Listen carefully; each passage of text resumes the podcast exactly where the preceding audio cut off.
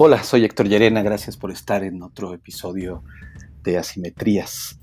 En esta ocasión vamos a platicar acerca del nuevo paradigma de comunicación que tenemos desde hace un par de años, del informe presidencial y de las opoficciones de estos grupos que quieren hacer oposición al presidente, a la 4T. Ojalá les parezca interesante.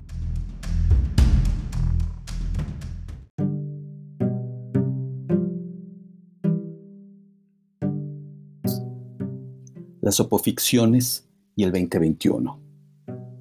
En estas épocas en que la pandemia dio al traste con el guion nacional, el presidente ha optado por comunicar estrictamente para contener. Que nadie se diga sorprendido. A él no le interesa rendir cuentas a todas y todos los ciudadanos, ni ser objetivo, ni veraz, ni conciliar. Lo suyo es mantener unidas y en la misma trinchera a sus huestes. La pantalla del 2021 le es crucial y sabe que no será fácil repetir la epopeya del 2018. Afuera, las oposiciones dicen que el presidente llega desgastado a su segundo informe, que si el efecto de su narrativa tiene una obvia caducidad, que ésta llegará pronto, que si la visita de Trump, que si la pandemia, que si el video del Pío, que si la crisis económica. Y antes se oía que si el video de Bejarano, que si el de su secretario de Finanzas en Las Vegas, que si el de IMAS, que si el de Mandoki, que si el bloqueo en reforma destruiría, que no aguantaría el embate de los empresarios en la campaña, que la maquinaria del PRI no lo dejaría pasar, etc. Y así, conocedor de sus fortalezas, optimista militante, fragmentador de la opinión pública, el hoy presidente tiene una historia de escurridizo a la lógica de las imposibilidades en el mapa de las rutas políticas tradicionales. Pareciera que Andrés Manuel López Obrador es un sobreviviente, incluso de sí mismo y de muchas de sus decisiones erróneas, pero más de los obstáculos que sus adversarios han considerado letales. Así pues, salió a escena y dio su segundo informe de gobierno, con datos y conclusiones a contracorriente con lo que la opinión pública juzga sobre los principales rubros de la vida nacional, incluyendo a sus propios adeptos en materia de economía, empleo, seguridad, combate a la corrupción. Una versión del país a partir de la oficina de los otros datos, hablándole a los suyos exprofeso y provocando a los demás para que salieran a contrastarlo, a desmentirlo, a enfrentarlo, y así demostrarle a los propios que los demás son extraños, que son el enemigo. Y pues con todo y su realidad incongruente con la de la mayoría, la evidencia advierte que subestimarlo es un error estratégico, o peor, que basar el plan propio en función de un improbable momento de hiperdebilidad suyo es hoy un acto de fe. Y así, muchos prefieren pensar que, de acuerdo con los referentes que tienen, es decir, sus propias creencias, la cosa no le va a funcionar pronto al presidente. No estoy diciendo que no podría ser así, es solo que él da su batalla en un campo distinto al que sus opositores ven.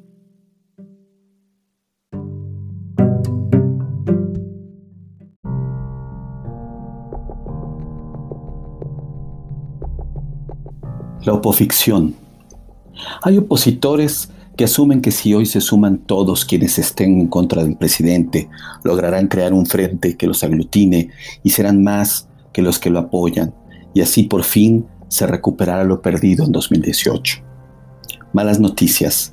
Los que se asumen anti-AMLO, 25%, no son más que los que se consideran pro-AMLO, 42%, según la encuesta nacional de Grupo Reforma publicada el 31 de agosto pasado. Y por otro lado, no se ve políticamente viable la integración de una coalición integral opositora, por lo menos a corto plazo. Otra mala noticia, el discurso de odio y crítica, como ya lo hemos comentado, tiene un rendimiento mínimo ante un escenario basado más en las creencias que en las evidencias, pues si bien sirve para cerrar filas entre los comunes, terminan oyéndolo solo quienes ya lo habían oído y validado.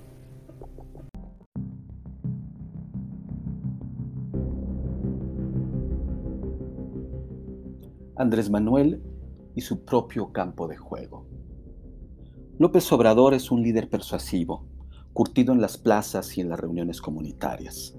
Sabe leer a su público antes y después de hablarle. Esas son sus redes sociales reales, sus espejos de prueba. Por eso no hace las mañaneras por Zoom. Pero también es un político con mucho feeling, que todas las mañanas se escudriña el entorno y deja que su intuición termine de moldear sus decisiones para abordar las cosas. Así, lo veremos trastabillar con cifras y juicios, pero nunca abandonando su ruta. Se nota que tiene el llamado Big Picture, aunque no a veces el dato fino, pero no importa, porque su exposición cotidiana y su manejo de la agenda nacional lo lleva a poder remontar frentes de riesgo en uno, dos o tres días máximo. Todo es cuestión de actitudes y narrativas bien hilvanadas y alineadas con su relato central polarizante. Su eficiente máquina de contenidos y su amplificación en redes sociales y su operación en medios para remontar hasta hoy cualquier tema crítico. Y esto no lo habíamos visto antes. Su campo de acción, que no de batalla, porque ahí no tiene contrincantes, está, tal cual, el enálimo colectivo. Andrés Manuel domina conectar con el imaginario colectivo de su público mediante mensajes significativos, aparentemente poco sofisticados, cuando en realidad se trata de piezas de comunicación memorable, muy bien calibradas para llegar al centro de mando de las personas, las emociones. Andrés Manuel conecta hablándole a su público, no de lo que quiere oír, como muchos dicen, sino de lo que ellos ya saben y que les toca emociones, los mueve, los hace sentir escuchados, validados, los empodera y después los hace soñar con un mejor futuro basado en su reivindicación, que puede pasar hasta por la venganza. Un tour emocional completo. ¿Que cuánto tiempo le puede, seguir siendo eficiente este modelo de comunicación? Yo creo que en tanto siga existiendo los dos fenómenos que hoy definen la dinámica de la opinión pública y de la aprobación o rechazo del poder. Uno, la capacidad y el toque que tiene el presidente para liderar la agenda, conectar y contener a su público mayoritario. Y dos, las oposiciones que insisten en dar vueltas en círculo en su cámara de eco, hablándose entre sí. Mientras que las oposiciones siguen buscando la llave perdida en donde hay más luz y no donde se extravió, y quieren conectar con más personas a partir de su enojo y de sus razones para estar enojados, solo lograrán conectar con quienes estén igual de enojados y compren las mismas razones. Es decir, el 25% de la ciudadanía como máximo. Su rentabilidad será marginal y al final quizá su frustración exponencial. El paradigma cambió. El juego, más que un partido de ping-pong, es un ajedrez de varias partidas.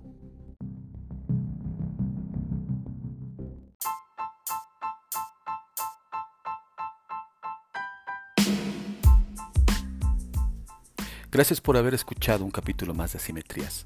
Para sus comentarios, yo estoy en el mail hyerena.com o en Twitter arroba hyerena con doble L. Muchas gracias y hasta la próxima.